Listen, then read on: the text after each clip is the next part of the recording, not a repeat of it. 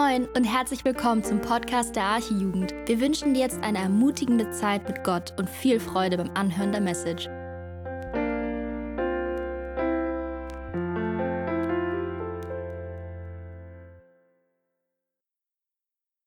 Ja, danke, dass ihr alle wiedergekommen seid zu unserer zweiten Session. Ähm,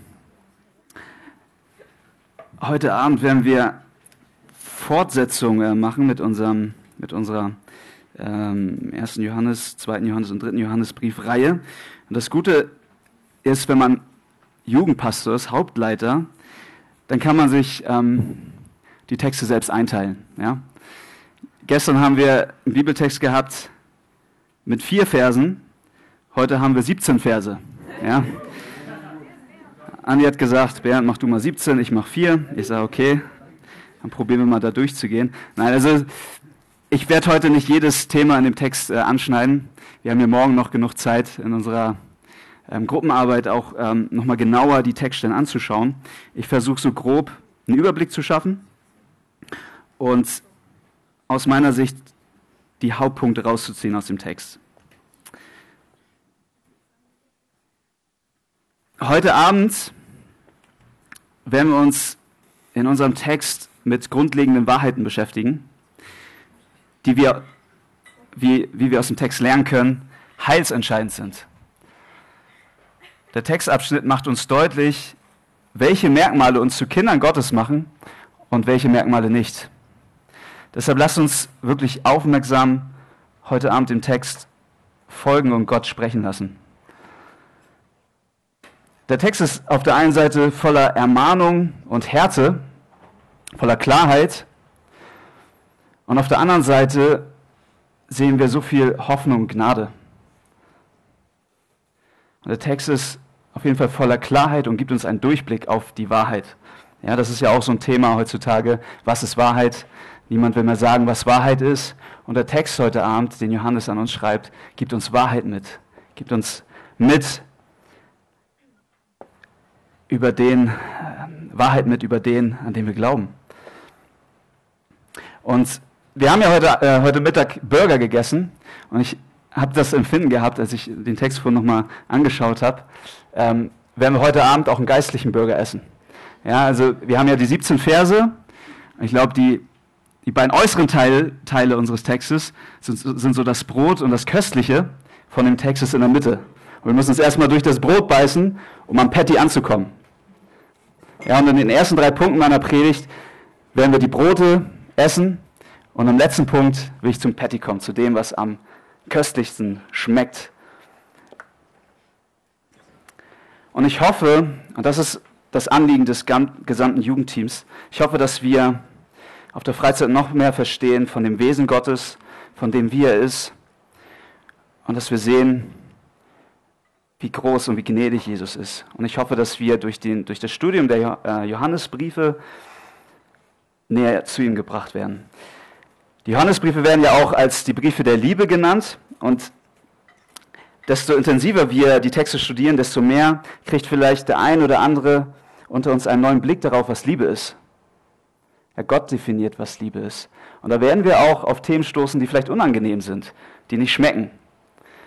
Aber das ist Gottes Liebe. Das ist Gottes Liebe an uns. Er verändert uns und äh, manchmal tut es weh. Wie gesagt, der Text ist heute sehr klar und vielleicht wird wird der eine oder andere sich angesprochen fühlen und es wird wehtun. Aber es hat ein Ziel und das ist, dass wir zu Jesus kommen, dass wir näher zu Jesus kommen. Also nochmal so als Einleitung, warum brennen Johannes diese Themen, die wir gleich hören werden? Warum brennen, brennen ihm diese Themen so sehr auf dem Herzen? Die Gemeinde Gottes ist schon seit Beginn, seitdem sie existieren, mit falschen Lehren konfrontiert. Es traten falsche Lehrer auf, die neue Ideen über Gott verbreiteten. Und das geschieht bis heute. Das Thema ist, ist aktuell. Und wir haben auch schon in unserer Kolosserbriefreihe gesehen, dass, dass auch schon Paulus, also ein anderer Apostel, in der Gemeinde von Kolosse Dinge richtig, äh, richtig stellen musste, damit die Kinder Gottes ein, ein richtiges Bild von Jesus bekommen. Und dadurch Orientierung in der Beziehung zu Jesus. Es ist so fundamental, so wichtig, was wir über Gott denken, welche Theologie wir über ihn haben, weil falsche Theologie auch zu Depressionen führen kann, ähm, falsche Lehren auch in die Verdammnis führen können. Deswegen ist es so wichtig, dass wir uns damit auseinandersetzen, was Wahrheit ist, wer Jesus ist. Denn nur der echte Jesus, und das könnt ihr euch vielleicht aufschreiben, nur der echte Jesus macht unsere Seelen wirklich heil. Und das ist das Anliegen von, von Johannes. Er sieht, wie die Gemeinde attackiert wird von falschen Lehren, wie Dinge falsch erklärt werden und wie die Kinder Gottes versucht werden, in eine falsche Richtung geführt zu werden durch, durch den Teufel und durch seine Mitarbeiter, die Irrlehrer. Und er schreibt jetzt diesen Text und sagt, das, was ihr mitbekommen habt, dazu werde ich gleich noch einiges erklären, was das für Leute waren, ähm, die die Irrlehren reingebracht haben. Diese Lehren bringen euch von Jesus weg und ich möchte euch Jesus bringen, weil's, weil die Dinge, die gesagt werden, heilsentscheidend sind. Auch Jesus hat schon gewarnt, es werden falsche Christusse kommen und versuchen, die Kinder Gottes in die Irre zu führen. Das heißt, es ist für heute auch relevant, für dein persönliches Leben relevant, was wir heute aus dem Text lernen. Wir sind Tag für Tag gefordert, uns mit Wahrheit zu füllen, damit unsere Herzen geschützt sind und wir Gemeinschaft mit Gott haben können. Da werden wir auch gleich näher drauf eingehen. Und der Teufel versucht mit aller Kraft in deinem und in meinem Leben, das zu verhindern, dass wir Gemeinschaft mit Gott haben. Dass wir Gemeinschaft im Licht haben. Warum will er das verhindern? Weil wenn wir im Licht wandeln, nur so werden wir unsere Lichter leuchten lassen und Gottes Reich bauen. Und das hasst der Teufel. Wenn Gottes Reich gebaut wird, das kann er gar nicht ab. Das heißt, um Gottes Reich zu bauen, müssen wir im Licht wandeln, müssen echt sein. Und er hat großes Interesse daran, Verwirrung in unsere Gemeinde zu bringen. Das ist, das ist seine Arbeit. Und er weiß, dass dein und mein Herz ein guter Nährboden ist für Sünde. So.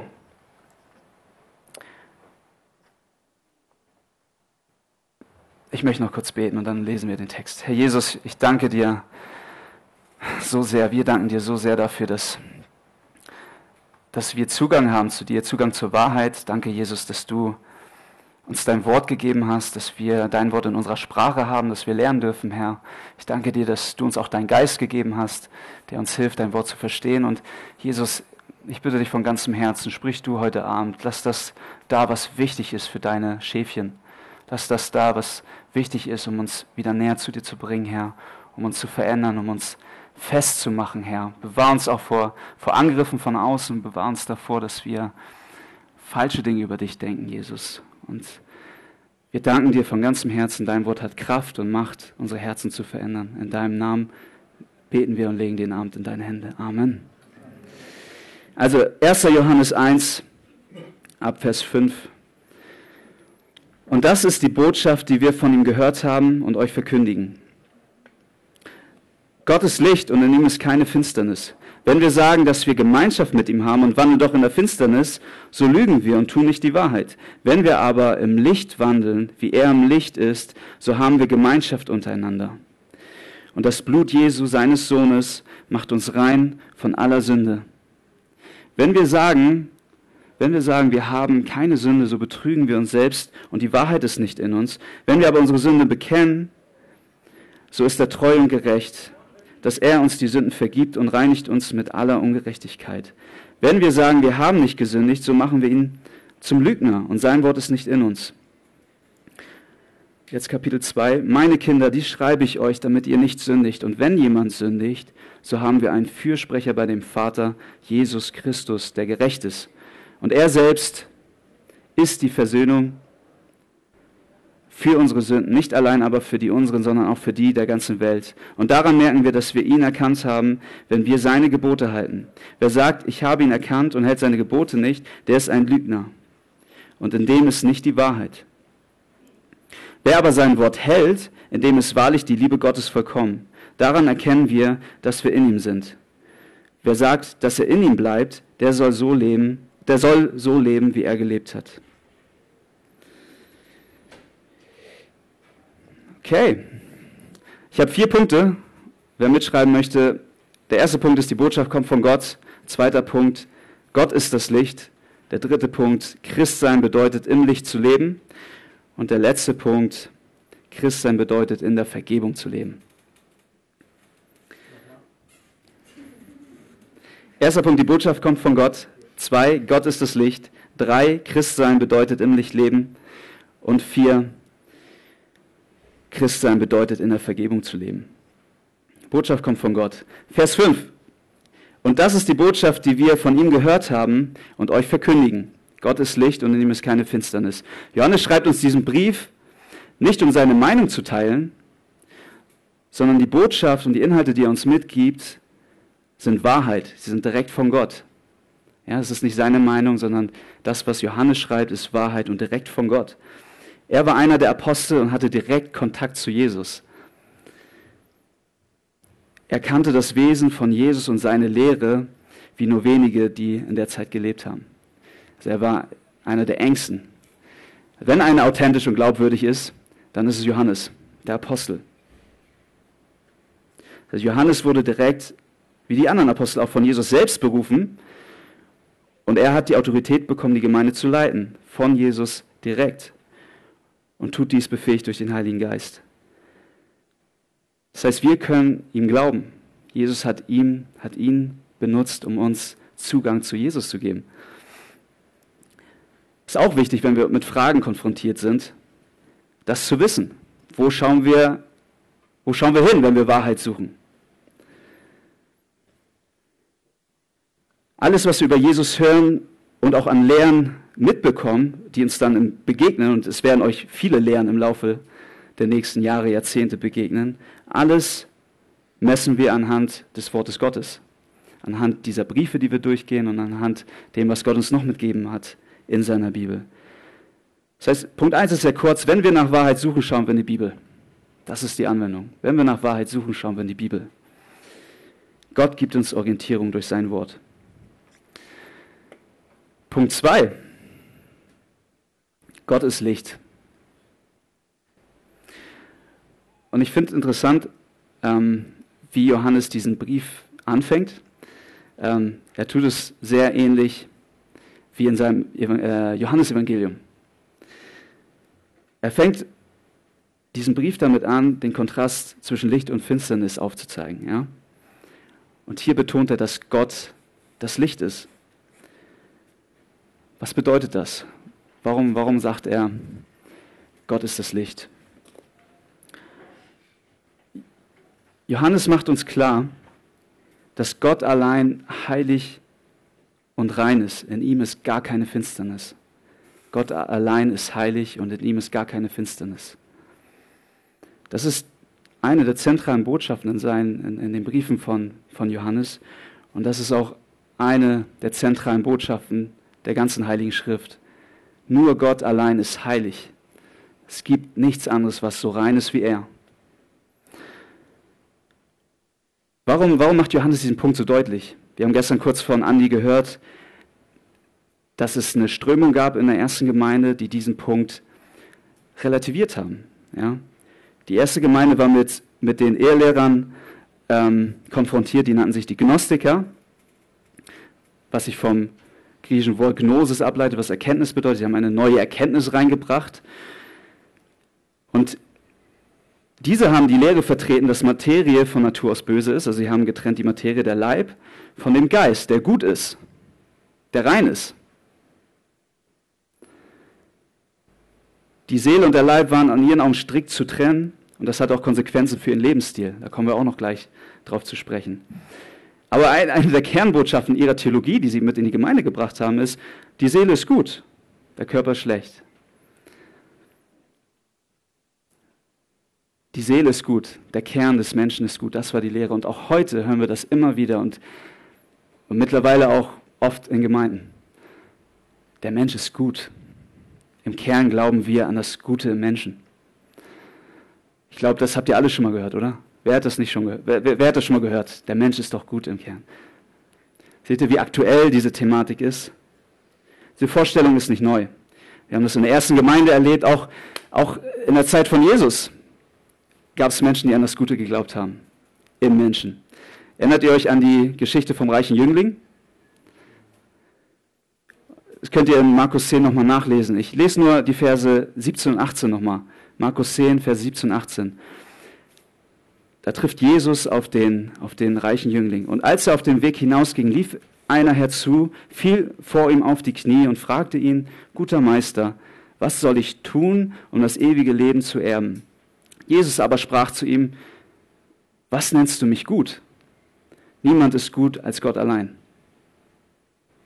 Also auch hier ist, ist Jesus so wichtig, dass wir verstehen, dass nur Gott alleine gut ist. Und das müssen wir auch verstehen. Das ist wichtig, um das Evangelium richtig zu verstehen. Nur Gott ist gut.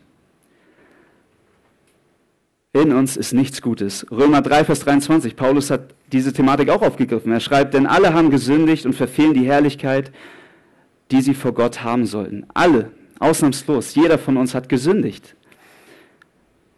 Da ist kein Licht in uns. Er führt weiter fort in äh, Römer 7, Vers 18. Denn ich weiß, dass in mir, das heißt in meinem Fleisch, nichts Gutes wohnt. Das Wollen ist zwar bei mir vorhanden, aber das Vollbringen des Guten gelingt mir nicht. Denn ich tue nicht das Gute, das ich will, sondern das Böse, das ich nicht will, das verübe ich. Das heißt, in uns ist noch diese, diese schlechte Natur, dieser alte Adam. In uns ist kein Licht.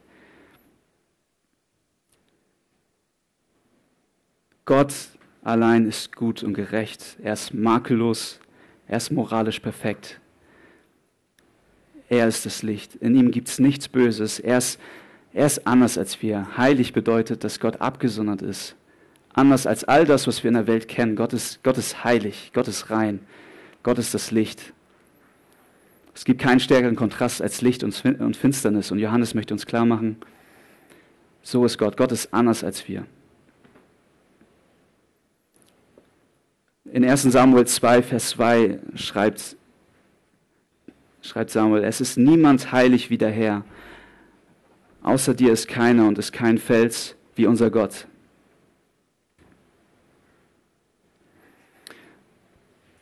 Und das könnt ihr auch nochmal mitnehmen, das ist eine Hausaufgabe für euch. Ähm, ich werde nochmal kurz einen Text aus Jesaja 6 vorlesen.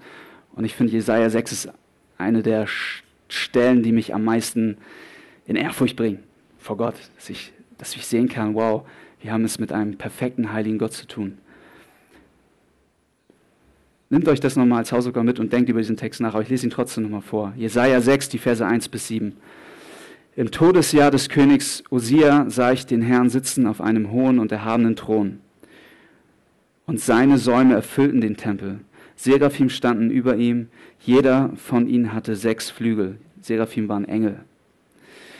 Mit zweien bedeckten sie ihr Angesicht, mit zweien bedeckten sie ihre Füße und mit zweien flogen sie. Und einer rief dem anderen zu und sprach, Heilig, heilig, heilig ist der Herr, der Herrscher.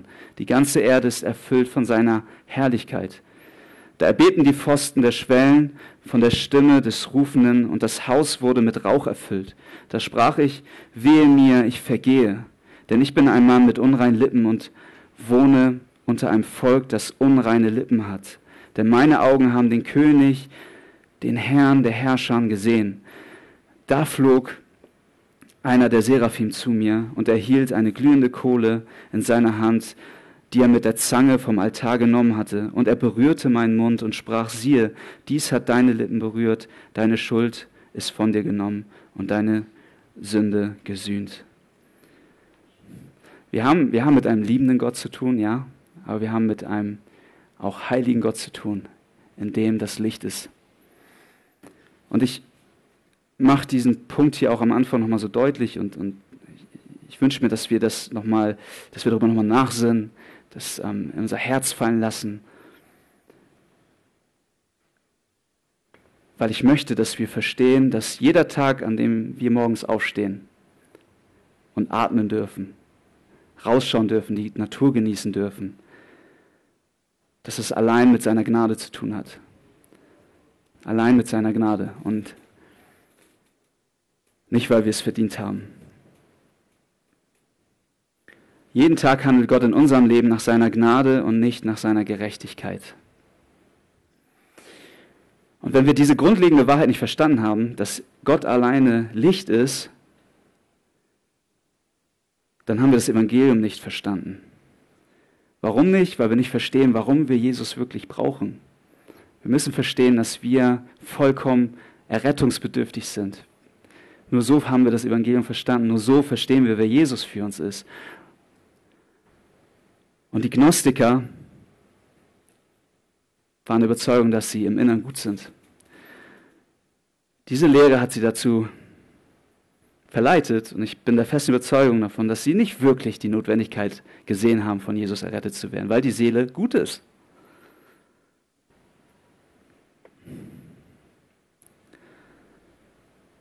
Und das ist nichts anderes als Selbstgerechtigkeit. Ja, das ist nichts anderes als Selbstgerechtigkeit. Das, was die Gnostiker geglaubt haben, ist Selbstgerechtigkeit. In mir ist was Gutes. Und Johannes war dieser Punkt so wichtig, weil er die Grund, Grundlage ist für das echte Evangelium, für den echten Jesus. Jesus führt uns in seinem, im, im Lukas-Evangelium zwei Personen vor Augen. Und ich hoffe, dass wir zu den Personen gehören, ähm, die bekennen, dass sie Sünder sind. In Lukas 18, Verse 10 bis 13, da, da heißt es, und da erzählt Jesus ähm, eine Geschichte, es ging zwei Menschen hinauf in den Tempel, um zu beten. Der eine Pharisäer, der andere ein Zöllner, ein Finanzbeamter, so wie ich. Der Pharisäer stellte sich hin und betete bei sich selbst so. Und ich kann mir gut vorstellen, dass die Gnostiker auch so gedacht haben. Oh Gott, ich danke dir, dass ich nicht bin wie die übrigen Menschen. Räuber, Ungerechte, Ehebrecher oder auch wie, die, wie dieser Zöllner. Ich faste zweimal in der Woche und gebe den Zehnten von allem, was ich einnehme. Und auf der anderen Seite steht der Zöllner. Er stand ferne, wagte nicht einmal seine Augen zum Himmel zu erheben, sondern schlug an seine Brust und sprach, O Gott, O Gott, sei mir Sünder gnädig. Ich sage euch, dieser ging gerechtfertigt in sein Haus hinab, im Gegensatz zu jenem. Denn jeder, der sich selbst erhöht, wird erniedrigt werden. Wer aber sich selbst erniedrigt, der wird erhöht werden. Könnt ihr folgen? Verstehen wir den Punkt? Wir müssen verstehen und dürfen verstehen, dass nichts Gutes in uns ist. Das bringt uns zu Jesus. Das bringt uns dazu, Gott um Vergebung zu bitten. Also die Grundlage fürs Evangelium. Das war Johannes so wichtig in unserem Abschnitt um das nochmal deutlich zu machen. Deshalb in meinem zweiten Punkt ist die Frage auch an dich. Wie sieht es da aus? Glaubst du, dass etwas Gutes in dir ist? Glaubst du, dass so ein bisschen Gutes in dir schlummert? Möchte ich dich bitten, lass dich vom Wort Gottes korrigieren und, und lass dir zeigen, dass nichts Gutes in dir ist und dass Gott allein Licht ist. Punkt 3. Christsein bedeutet, im Licht zu leben. Lass uns da weitergehen im Text. Vers 6. Wenn wir sagen, dass wir Gemeinschaft mit ihm haben, mit Gott haben und wandeln doch in der Finsternis, so lügen wir und tun nicht die Wahrheit. Wenn wir aber im Licht wandeln, wie er im Licht ist, so haben wir Gemeinschaft untereinander und das Blut Jesu, seines Sohnes, macht uns rein von aller Sünde. Mit anderen Worten, Licht und Finsternis ist nicht vereinbar. Das ist nicht möglich. Entweder hast du Licht oder Finsternis. Du kannst nicht in Sünde leben und gleichzeitig in Gottes Gegenwart sein. Das ist ein Widerspruch, das geht nicht. Das macht uns Johannes hier auch nochmal deutlich in, seinen, in seinem Textabschnitt. Entweder haben wir Gemeinschaft mit Gott oder Gemeinschaft mit der Welt. Es gibt keinen dazwischen, es gibt keinen neutralen Boden, auf dem wir stehen. Du kannst diese Gegensätze nicht zusammenbringen.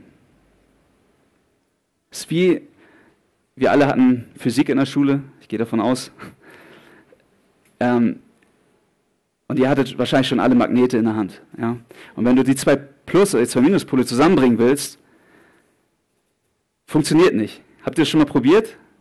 Stoßen sich immer wieder ab. Vielleicht ist das Bild hilfreich, um zu verstehen, dass ein Leben in Sünde nicht vereinbar ist mit Gemeinschaft mit Gott. Es wird sich immer abstoßen. Und immer wieder treffe ich leider auch auf Menschen, die sich Christen nennen oder vielleicht auch Christen sind, die versuchen, das zu vereinbaren. Vielleicht seid ihr selbst damit gerade beschäftigt, Sünde zu vereinbaren mit der Gemeinschaft Gottes. Oder vielleicht kennt ihr Menschen, die euch davon überzeugen wollen, dass es möglich ist, Sünde zu vereinbaren mit der Nachfolge Christi. Und der Teufel schläft nicht. Ja, er ist sehr kreativ, schon viele Christen verwirrt.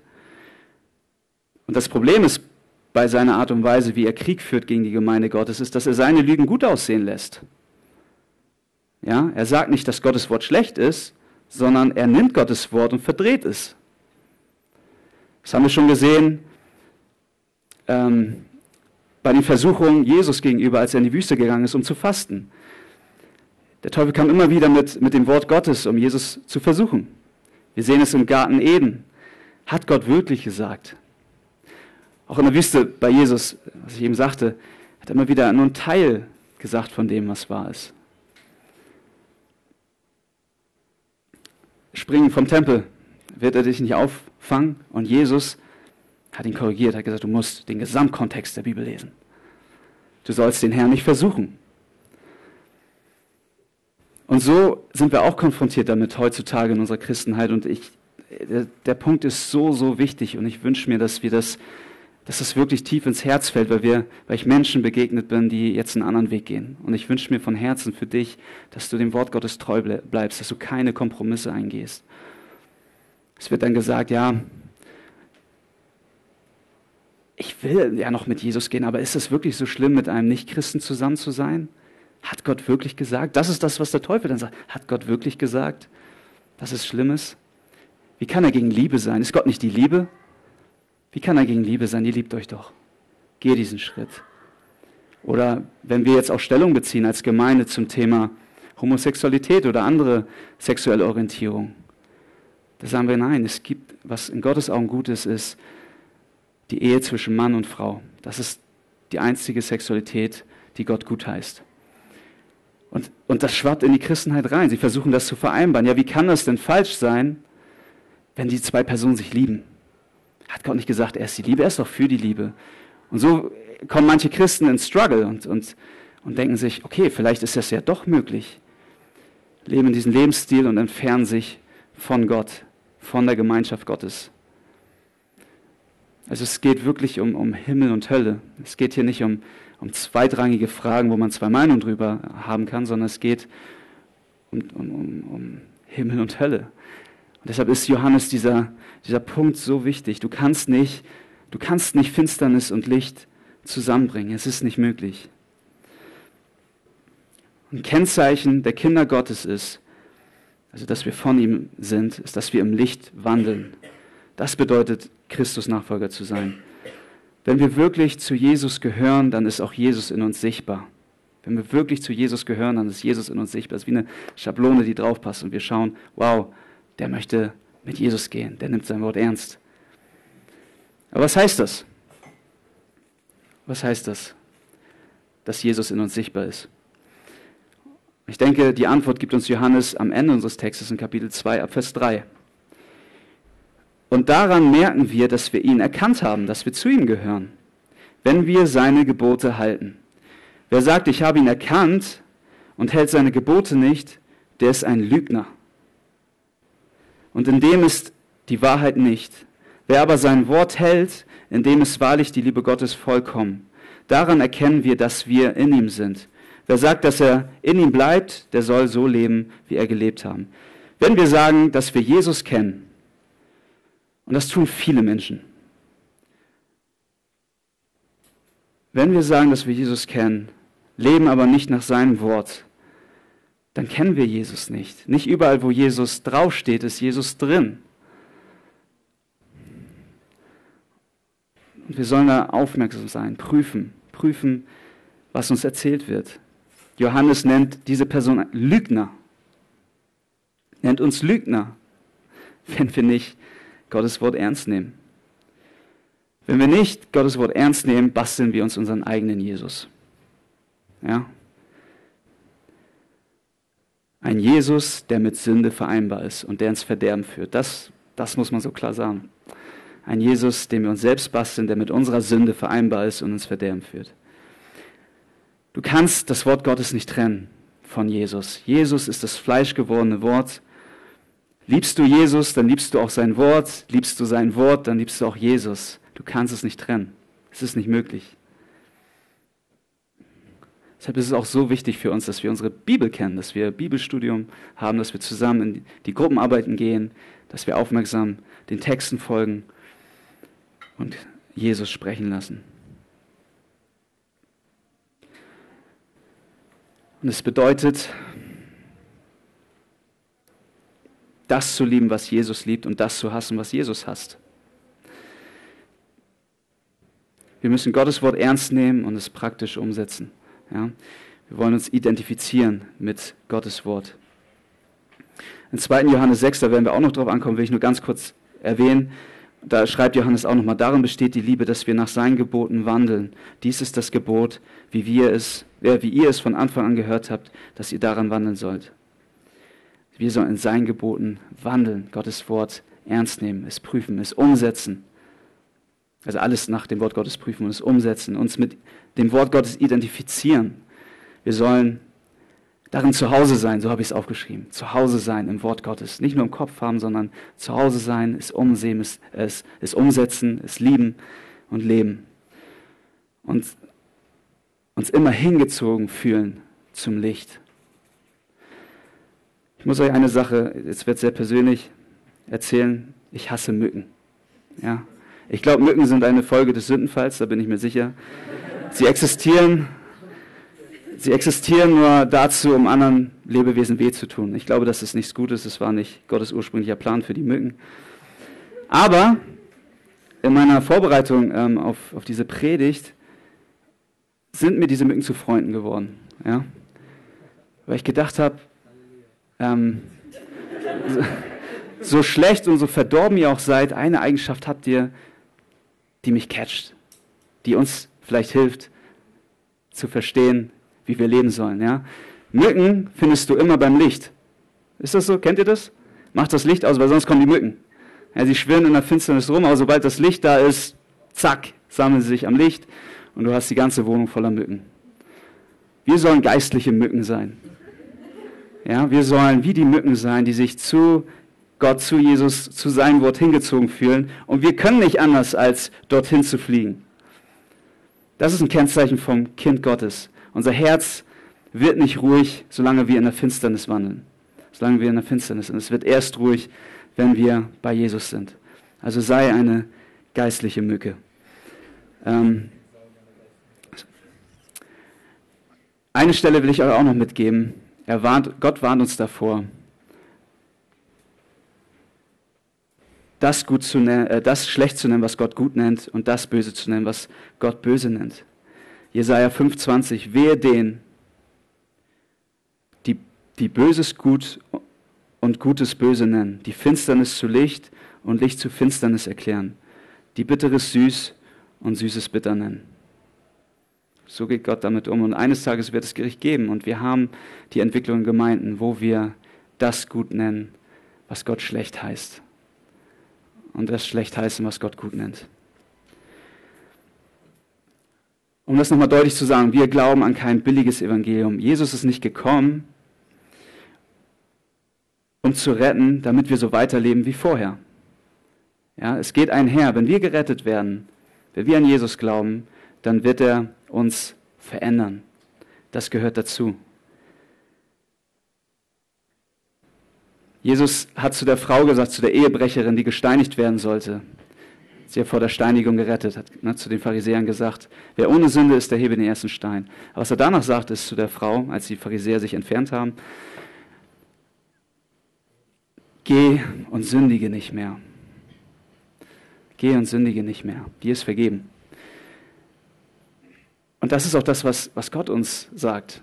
Er möchte, dass wir heilig sind. Jesus sagt, ich bin heilig, ihr sollt auch heilig sein. Ihr sollt im Licht wandeln. Ihr sollt im Licht wandeln. Das gehört zu eurer neuen Identität. Wenn ihr Kinder Gottes seid, dann wandelt im Licht und lebt nach meinem Wort. Ähm, es gibt noch ein Zitat, das werdet ihr morgen wahrscheinlich auch nochmal hören. Wir sind zwar gerettet aus Glauben allein, aber nicht aus einem Glauben, der alleine bleibt. Haben wir es verstanden? Wir sind errettet aus Glauben allein. sind der festen Überzeugung, nur der Glaube rettet uns, aber ein Kennzeichen vom rettenden Glauben ist, dass Taten folgen werden, dass Früchte folgen werden. Dann bestätigt sich dieser echte Glaube.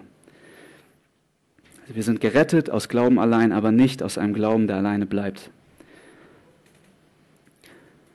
Jesus möchte uns zum dorthin bringen, zum Licht bringen, wo wahre Freude ist. Das ist was Gutes. Gott möchte uns segnen. Gott möchte uns segnen. Denn nur die, die rein Herzens sind, werden Gott schauen.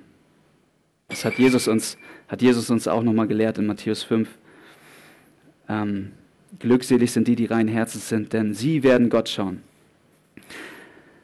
Also Jesus nachzufolgen heißt, der Sünde den Rücken zuzuwenden, keine Freundschaft mit der Welt zu haben. Werden wir auch noch tiefer darauf eingehen in den nächsten äh, Predigten. Und wenn du keinen Krieg gegen die Sünde führst, und da bitte ich dich auch nochmal zu überprüfen, wo stehst du in deinem, in deinem Leben, mit, in deinem Umgang mit Sünde? Wenn du keinen Krieg gegen die Sünde führst, führst du Krieg gegen Jesus. Es gibt keinen neutralen Boden. Es gibt es nicht. Wir können nicht zwei Herren dienen. Und ich muss jetzt an dieser Stelle auch nochmal ein Wort zu dem, oder etwas sagen zu dem Wort wandeln. Ja? Es gibt auch die Ehelehre, die verbreitet, äh, die verbreitet wird, dass wir, wenn wir Christen werden, nicht mehr sündigen. Das ist nicht das, was, was Johannes uns hier sagt. Wandeln heißt nicht, auch ab und zu mal zu fallen. Das ist leider so. Wir haben Zeiten, die schwer sind, wo Versuchung da ist. Und dann passiert es, dass wir in Sünde fallen. Der Text will uns nicht sagen, dass Christen nicht mehr sündigen. Es geht nicht, Johannes, darum zu sagen, ab der Bekehrung führen wir ein sündloses Leben. Es geht vielmehr um einen Lebenswandel, um einen Lebenswandel, einen Lebensstil. Wandeln in der Finsternis. Er beschreibt hier einen Lebensstil. Fühlen wir uns wohl in der Finsternis? Fühlen wir uns wohl darin zu sündigen? Oder sind wir wie die Mücken, die nicht anders können, als zu Jesus zu kommen? Und dieses Wort für wandeln ähm, im Griechischen kann auch übersetzt werden mit umhergehen.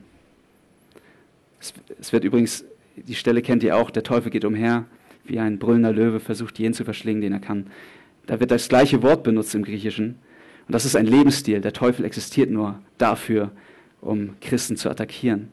Hier benutzt er genau das gleiche Wort. Wir wandeln in der Finsternis. Wir sollen im Licht wandeln. Also nicht spazieren gehen, uns wohlfühlen in der Finsternis. Das, darum geht es äh, Johannes hier in dem, in dem Punkt. Das, was die Bibel im Umgang mit der Sünde von uns fordert, ist zu fliehen. Flieht der Sünde. Darum geht es. Flieht der Sünde. Prüf dein Herz. Fühlst du dich wohl? Oder fließt der Sünde? Und das sollen auch ermahnende Worte sein, um deinen Glauben nochmal zu prüfen. Wir sündigen immer noch und fallen,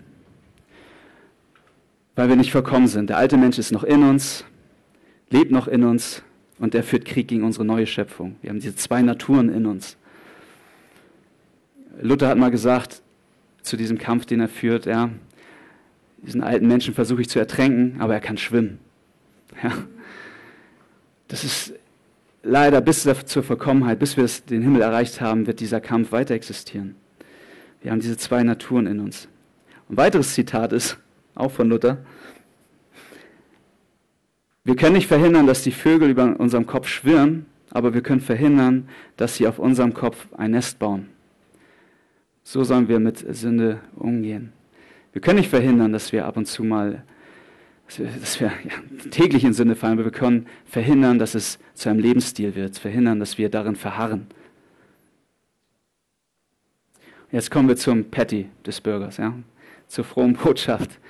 Äh, Johannes lässt uns nicht alleine mit der Wahrheit, dass in uns nichts Gutes ist, sondern nur Finsternis. Wenn wir aber fallen, so haben wir einen Fürsprecher. Das ist die Basis, auf der wir unsere Beziehung zu Jesus führen. Das ist das Evangelium. Wir haben einen Fürsprecher, zu dem wir kommen dürfen. Und Johannes zeigt uns in seinen Briefen und in sein Evangelium, wo die Hoffnung liegt, wo unsere Hoffnung liegt. Die Gnostiker haben, die haben sich sehr auf sich verlassen, auf das Gute in sich. Johannes erklärt uns, dass unsere Hoffnung außerhalb von uns liegt, dass Jesus das Licht ist, das zu uns kommt, dass er unsere Hoffnung ist. Er erklärt in Johannes 1, also in seinem Evangelium, dass unsere Hoffnung, unsere Rettung nicht in uns liegt, sondern von außen kommt. Von außen kommt. Er, der das Wort Gottes ist, kam als Licht in diese Welt, um in unsere finsterne, äh, finsterne Herzen zu kommen. Das ist die Botschaft. Unsere Rettung kommt von außen.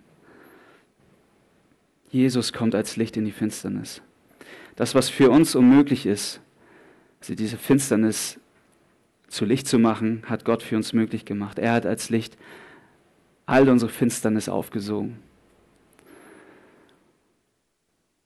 Das ist das Evangelium. Wir müssen verstehen, dass nichts Gutes in uns ist und dass Jesus alleine gut ist und zu uns kommt. Er hat uns vergeben und das ist die Basis, auf der wir unsere Beziehung führen. Und das ist auch der Lebensstil, den wir leben sollen. Ein Christ, Christsein bedeutet, in der Vergebung zu leben. Jeden Tag neu in Anspruch nehmen, dass Jesus für uns gestorben ist. Das ist die Wahrheit, auf der wir bauen. Und Andi hat ähm, dieses Thema oder meine Predigt überschrieben mit echte Vergebung.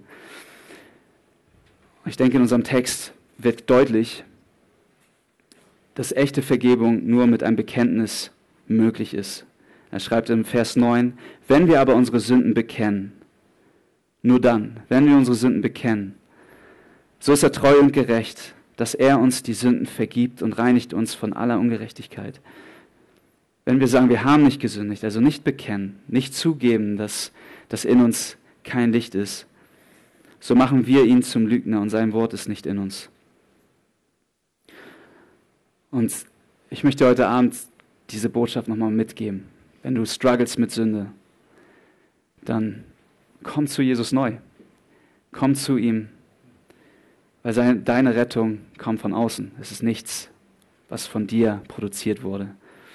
Und das nimmt mir auch den Druck.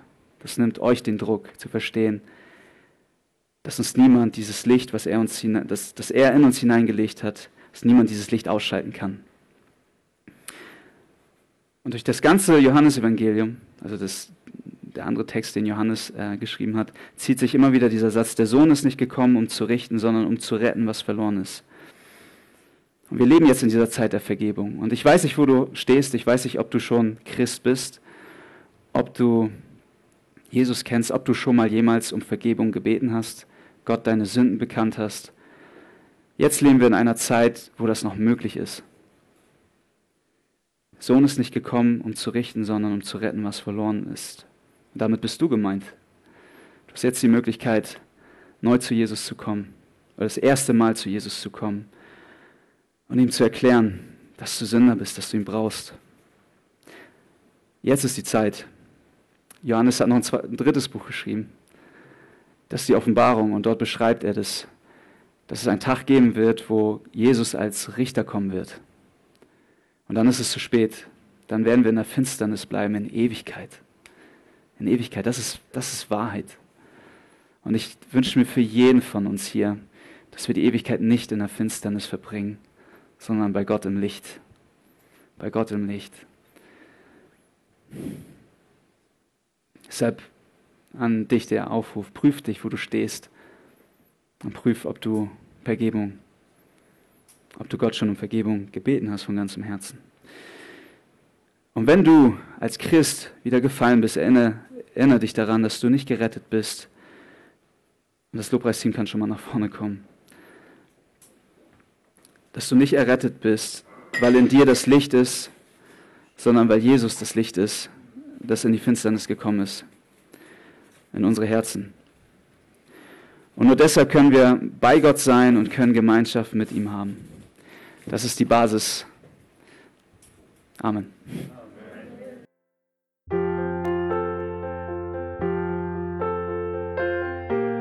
Wir freuen uns, dass du heute mit dabei warst. Wir als Archijugend sind fest davon überzeugt, dass Gott auch heute durch sein Wort spricht und hoffen, dass du ihn durch diese Predigt besser kennenlernen konntest. Weitere Beiträge von uns findest du auch auf unseren Social-Media-Kanälen oder unter archijugend.de. Bis dann, tschüss!